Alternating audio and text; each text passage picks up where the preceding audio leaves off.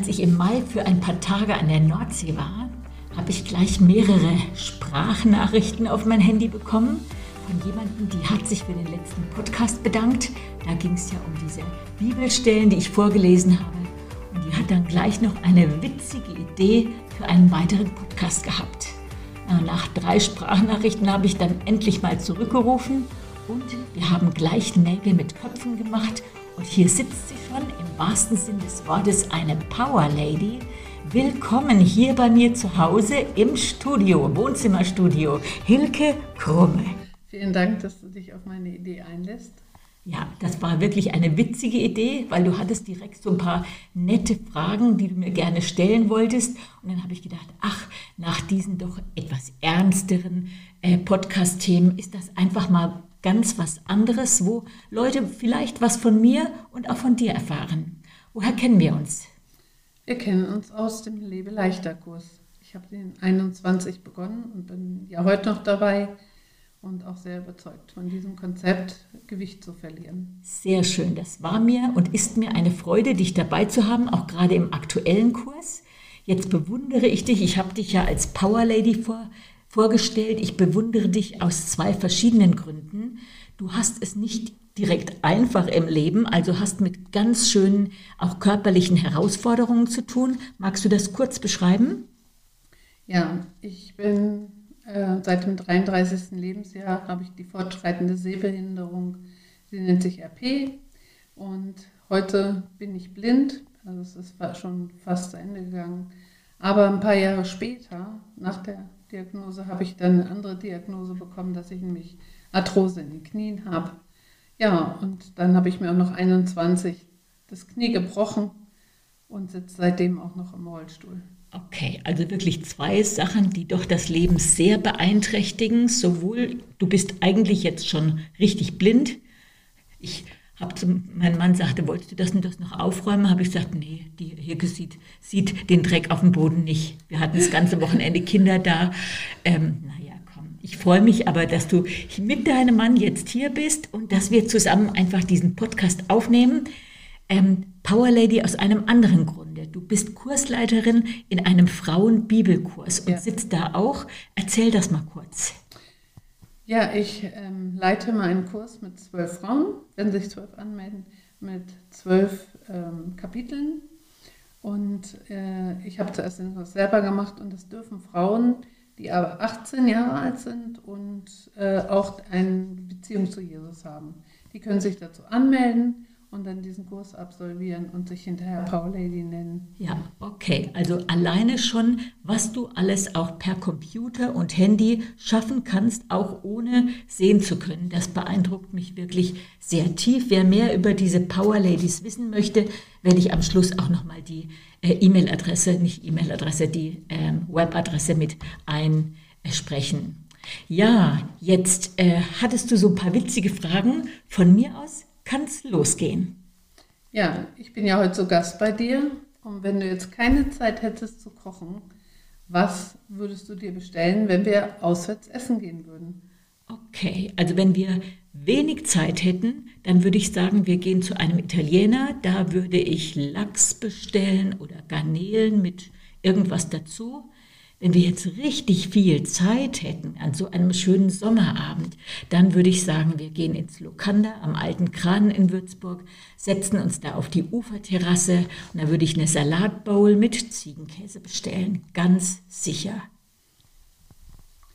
Wenn ich jetzt in deine Küche komme, da steht ja ein Gefrierschrank und der verschiedene Schubladen hat und ich ziehe jetzt eine auf, was würde ich denn daran finden? Also, Zuallererst, ich würde dich gar nicht in die Küche an mein Gefrierfach lassen. So, dass, man, dass ich das mal klarstelle. Wir haben ein, eine Gefriertruhe und jetzt war ja gerade die Großfamilie zu Gast. Das heißt, die äh, sind mindestens fünf Tüten Tiefkühlbrötchen noch, Weltmeisterbrötchen drin. Dann habe ich mindestens zwei oder drei Tüten Tiefkühlhimbeeren drin, verschiedenes Suppengemüse und andere Tiefkühlgemüsesorten und dann von einigen Mahlzeiten, wo mir was übrig geblieben ist, dann friere ich die Reste ein, wo ich denke, oh, das kann noch mal eine Mahlzeit ergeben. Zufrieden? Ja. Na. Hattest du als Kind gemeinsame Mahlzeiten mit deiner Familie? Ja, immer. Ich habe ja noch drei Geschwister und es gab immer gemeinsame Mahlzeiten, sowohl morgens als auch mittags als auch abends und Rituale sowie den gepressten Möhren oder rote Betesaft, wenn wir aus der Schule, aus dem Kindergarten gekommen sind und auch Rituale wie das Tischgebet durfte auch nie fehlen und da bin ich auch ganz froh, dass da meine Eltern so einen Wert drauf gelegt haben. Und welches Gericht hast du als Kind dann am liebsten gegessen? Pfannekuchen.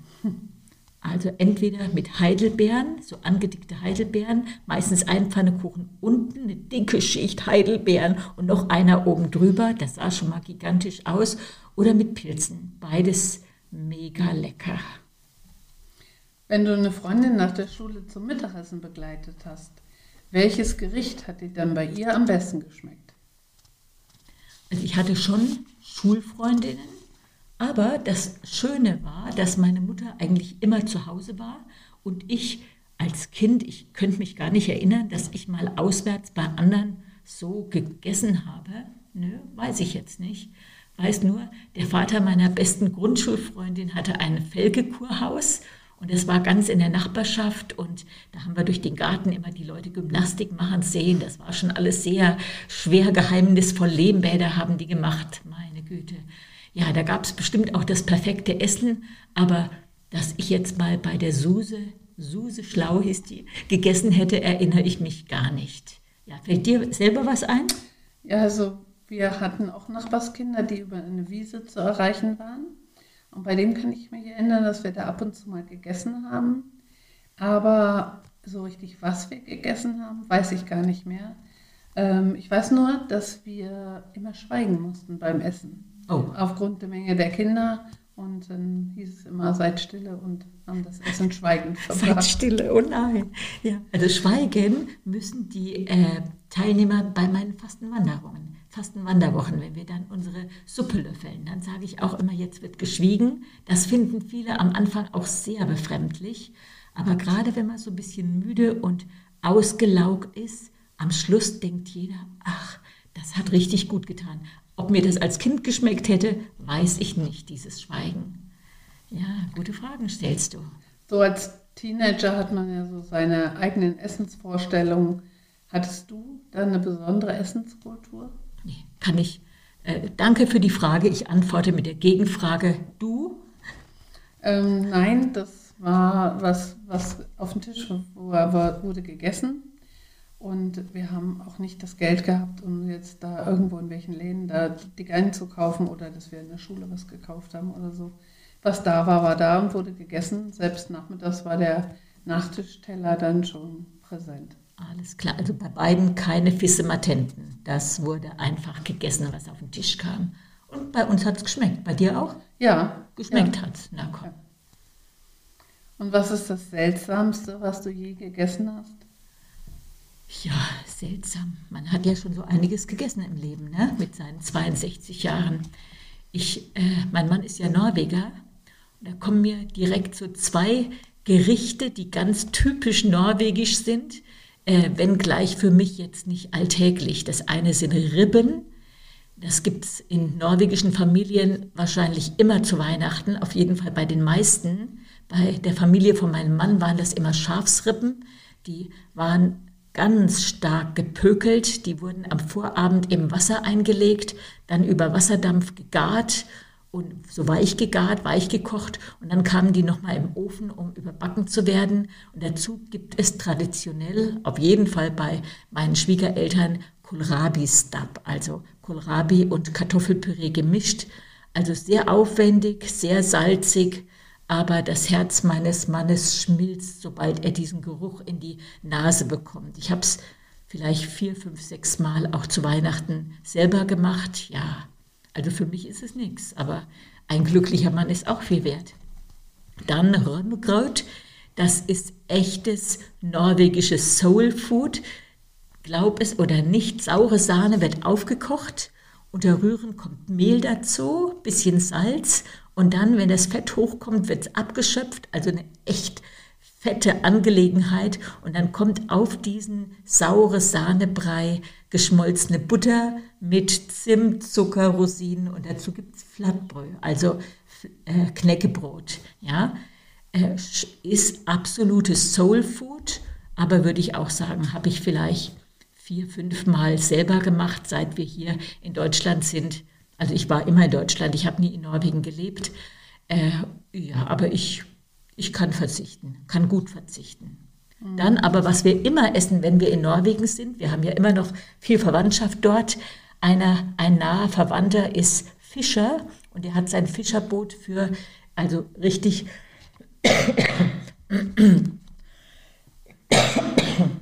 so äh, ausgebaut, dass er wirklich auch ganz oben fast in Nordnorwegen fischen kann und da gibt es Schneekrabben, also Snökrabber. Und das gibt es dann, wenn wir im Sommer da sind und dann sitzen wir draußen und das Wetter ist schön, es ist ja ganz lange noch hell abends und dann werden Schneekrabben gekocht mit diesen riesenlangen, wie so ganz große Krebse sehen die aus, nur mit so riesenlangen Armen. Ja, das ist spooky, sagt man so? Spooky. also, ja, ist, es schmeckt gut, wenn mir jemand diese Schalen knackt, aber es ist auch eine ganz schöne Schaberei. Und ja, sowas in Deutschland essen wir also gar nicht. Aber schmeckt schon lecker, wie Krabben äh, in Bestform. Ja. No. Was war denn nun ausschlaggebend zur Berufswahl der Ernährungsberaterin?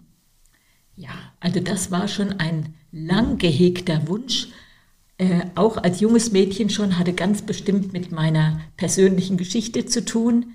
Hatte ja als 13-jähriges Mädchen mal für ein Jahr Magersucht. So interessiert es einen ja dann natürlich, wie esse ich ganz gesund, damit ich noch dünner und noch dünner werde. Ja, also das hat sich Gott sei Dank nach einem Jahr gelegt, aber das Interesse an gesunder Ernährung ist geblieben.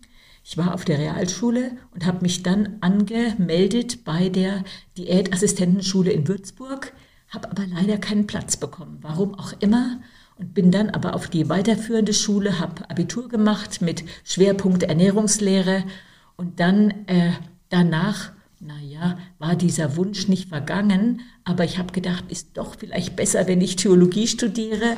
Aber nach einem kurzen Schwenker ins Theologiestudium bin ich dann doch tatsächlich an der Schule für Diätassistenten gelandet in Würzburg. Die ganze Geschichte steht im Traudichbuch. Ich muss sagen, äh, ich bereue auch diesen Schlenker nicht, aber bin absolut froh und immer noch sehr dankbar für diese Wahl. Ja, stimmt. Und was empfindest du dann am, am besten an diesem Beruf? Ja, ich kann selbstständig sein, muss ja nicht. Man kann ja auch in der Klinik arbeiten oder Sanatorium oder, aber ich bin selbstständig. Selbstständig heißt für mich Selbstmanagement und das muss ich sagen, das liegt mir, Selbstführung. Ich kann meine Zeit frei einteilen, kann mein Arbeitsmaß selbst bestimmen, bin mein eigener Chef. Wenn jetzt Ende Juni meine Kurse abgeschlossen sind, dann gönne ich mir eine schöne Sommerpause und fange erst Anfang Oktober wieder mit neuen äh, Präventionskursen an. So, das ist richtig gut. Dann, ich liebe Menschen und lerne jetzt jedes Semester neue tolle Menschen kennen, die mich inspirieren, so wie jetzt dich und deinen Mann. Und da sind schon einige Freundschaften raus entstanden, einfach weil man durch diese Kurse zusammengefunden hat. Wo wohnst du nochmal, Hilke? Ich komme aus Darmstadt. Also nicht ursprünglich, aber wir wohnen in Darmstadt. Ja, und wäre der Kurs nicht gewesen, hätten wir uns hier ganz sicher nicht getroffen, obwohl ich auch schon mal in Darmstadt gewohnt habe. Oder auf jeden Fall ganz in der Nähe von Darmstadt. Ja, und außerdem muss ich natürlich up-to-date bleiben, was wissenschaftliche Erkenntnisse betrifft. Ich muss selbst vorleben, was ich meinen Teilnehmern empfehle, neue Rezepte ausprobieren und natürlich kann jetzt nicht anderen Wasser predigen und selber Wein trinken. Das heißt, das Thema ist immer wieder bei mir und hilft mir natürlich auch für meine eigene Gesundheit. Absolut. Wenn du dir jetzt einen anderen Vornamen hättest wählen dürfen, welcher Vorname wäre es bei dir gewesen? Also da bin ich ein bisschen pragmatisch, muss ich sagen. Hätte, hätte Fahrradkette. Beate bedeutet die Glückliche und ich finde, das passt. Und äh, ja, Ende. Jetzt bei meinen Kindern trauere ich zwei Namen hinterher, die ich gerne noch verpasst hätte, Mein Jüngster, der heißt ja Björn und den hätte ich sehr gerne Ole Björn genannt. Also meine Güte, was für ein schöner Doppelname. Aber keine Chance. Meine Kinder waren absolut dagegen, die größeren. Und ich hätte sehr gerne noch eine Berit gehabt. Aber auch das ist mir verwehrt geblieben, einfach weil die anderen Einspruch eingelegt haben. Ist jetzt vielleicht auch zu ungewöhnlich hier für Süddeutschland, aber ist ja bei Hilke genauso. Hilke ist ja auch relativ ungewöhnlich jetzt hier auf jeden Fall. Ja, meine Mutter hat sich ein Ziel gesetzt. Sie hat gesagt, ich nehme nur seltene Namen. Oh. Und der kommt ja aus Ostfriesland. Okay. Und bei mir hat es geklappt, bei meinen zwei Geschwistern nicht. Und er, also als Teenager hatte ich wirklich Probleme damit, weil ich ja keine Stifte und keinen Aufkleber gekriegt habe mit den Namen.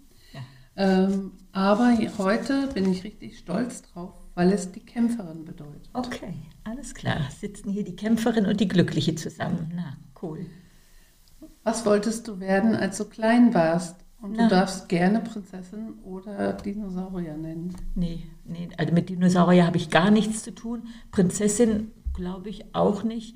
Ich hatte so ein Kinderbuch ähm, was mit Ballett und irgendwie die, Gold, die rosa Schuhe oder halt die goldenen Schuhe, weiß nicht, also Balletttänzerin auf jeden Fall, aber dann doch schon relativ früh Diätassistentin. Und du?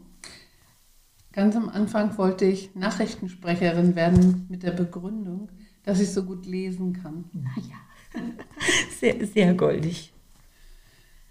Welche Kinderserien hast du gerne geguckt?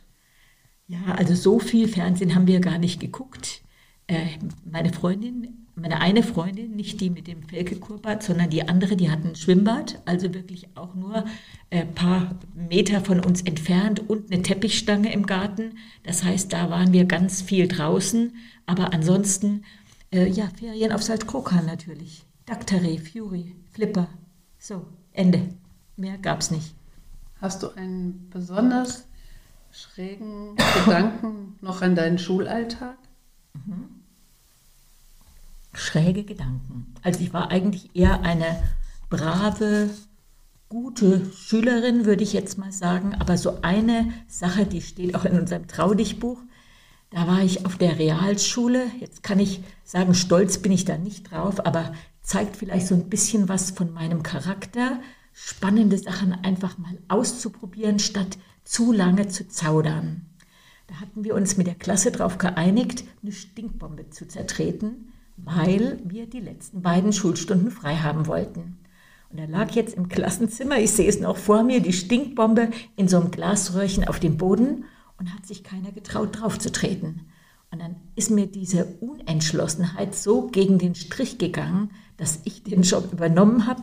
Ja, die ganze Klasse hat eine Strafarbeit bekommen. Ich einen Brief an meine Eltern, ob wir schulfrei bekommen haben, deswegen weiß ich gar nicht mehr. Aber in unserem Traudichbuch habe ich dann noch eine Sache dazu geschrieben. Es gibt einen Motivationscoach, die heißt Mel Robbins und die hat die Fünf-Sekunden-Regel erfunden. Wenn eine Entscheidung ansteht, hat sie geschrieben, dann gibt unser Gehirn uns fünf Sekunden Zeit, um sofort zu handeln. Und wenn wir länger zaudern, dann stellt sich das Gehirn in den Weg. Und um schneller und vor allen Dingen öfters ins Handeln zu kommen, empfiehlt sie schlicht runterzuzählen. Also fünf, vier, drei, zwei, eins, Action, also aufstehen oder Entscheidung treffen. Und so habe ich schon als Kind, glaube ich, intuitiv und schnell auch Entscheidungen getroffen. Und Hirke, wahrscheinlich hat die Fünf-Sekunden-Regel auch einfach zu diesem Interview geführt, weil das war relativ schnell, dass wir gesagt haben, ach komm, das machen wir. Ne? Ja, ich war, ich war begeistert, wie du dann plötzlich sagtest, dann machen wir das. Hast, hast du gar nicht mit gerechnet? Nee, nicht ja. so schnell. Ja, fünf Sekunden. Super. Ja, da kommt mir dann die Frage, worauf bist du denn so richtig stolz in deinem Leben? Ja, also jetzt am Pfingstsonntag feiern wir 40. Hochzeitstag. Stolz ist vielleicht das falsche Wort. Ich würde eher sagen Dankbarkeit. Genauso auch jede Mutter ist stolz auf ihre Kinder und das bin ich natürlich auch. Besonders, dass die sich so gut verstehen, dass die alle so eine Lebenstüchtigkeit und Empathie besitzen. Also die sind alle schon wirklich mega. Ja, komm. Aber auch hier ist Stolz natürlich nicht das richtige Wort, eher Dankbarkeit, dass das gelungen ist. jetzt stolz, muss ich jetzt sagen, dass Lebe leichter schon zwölf Jahre erfolgreich auf dem Markt ist und dass Heikich und ich uns das getraut haben. Das könnte ich schon eher sagen. Das macht mich echt stolz, dass uns das gelungen ist. Und genauso mit Body, Spirit, Soul, auch diesen zehn-Wochen-Kurs. Wir haben da jetzt schon über 600 Kursleiter aufge oder einge oder geschult. Und wenn ich dann manchmal Bilder sehe oder Berichte höre, wenn unsere Kursleiter etwas posten, wo sie einen Kurs gemacht haben oder was davon berichten, ey, dann kriege ich Gänsehaut. Und ich bin mir eigentlich sicher, das ist, weil Gott der Initiator gewesen ist und es liegt auf beiden spürbar Segen, sowohl auf Lebe leichter als auch auf Body, Spirit, Soul, als hätte Gott uns da so ein Ei ins Nest gelegt und wir durften das ausbrüten. Und ich muss echt sagen, es macht nie Mühe, also es ist schon manchmal anstrengend oder manchmal viel, aber so, dass man wie manchmal mit dem Beruf, wo Ärger verbunden ist und du beißt dich da durch, das ist sowohl bei Lebe leichter als auch bei Body Spirit Soul nie der Fall. Wie so ein, wie so ein Geschenk, was uns da vom Himmel runtergefallen ist, in den Schoß. Und welches Vorbild hat dich in deinem Leben am meisten geprägt? Ja, also wenn man von Vorbildern spricht, hat man meistens ja einen Mensch vor Augen, den man so ein bisschen auf den Podest hebt. Das möchte ich jetzt nicht machen. Meine Tochter hat mal so einen guten Spruch aus einem Glückskeks gezogen. Strebe nach dem, was du in deinen Freunden bewunderst. Und ich denke, das ist so ein anderer und vielleicht sogar besserer Ansatz.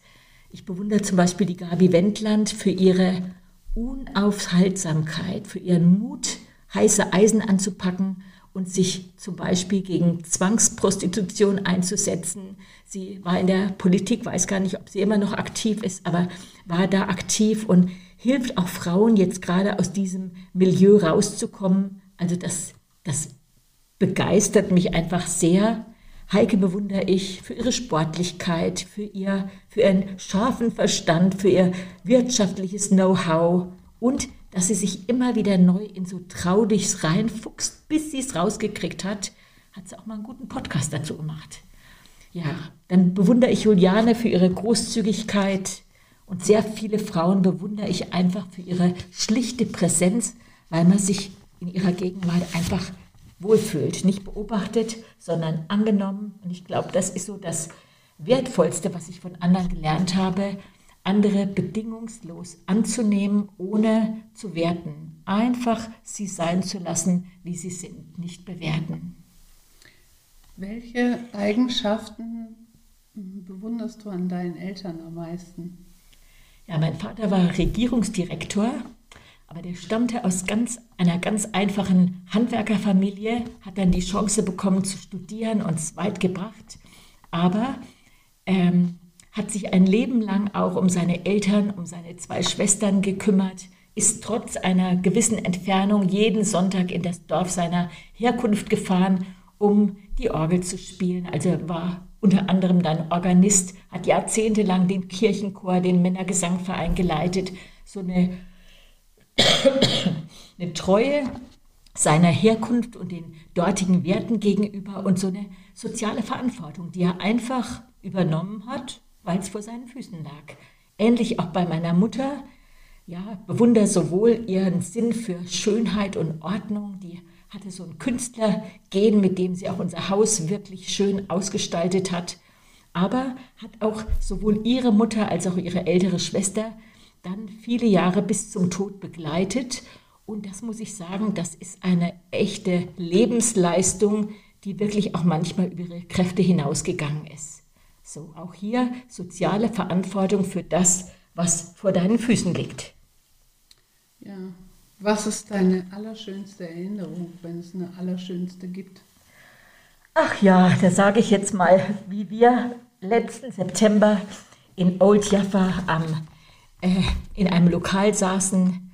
Ich habe noch gedacht, oh, ist ganz schön teuer.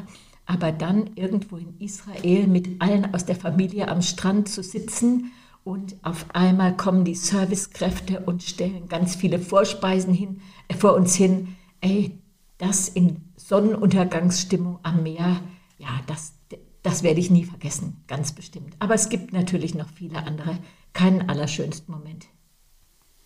Was war das letzte Konzert, auf dem du warst und wie war's? War ein Freiluftkonzert mit Xavier Naidoo auf der Marienfestung. Abendstimmung, August 2010, absolut wundervoll, absolut emotional, absolut romantisch mit berührenden Texten. Ja, mega. Was war der ungeschickteste Unfall, bei dem du dich verletzt hast? Also auf jeden Fall, sich den Zeh an einer Bettdecke zu brechen, ist schon ungewöhnlich, würde ich jetzt mal sagen, und auch ungeschickt. War ein Sonntagmorgen und ich habe dann noch im Nachthemd versucht zu gucken, kann ich die Schuhe anziehen, kann ich zum Gottesdienst humpeln. Es ging. Was steht als nächstes auf deiner Löffelliste? Ja, Löffellisten, das sind ja Listen von Ereignissen, die man auf jeden Fall nochmal erleben möchte, bevor es zu spät ist.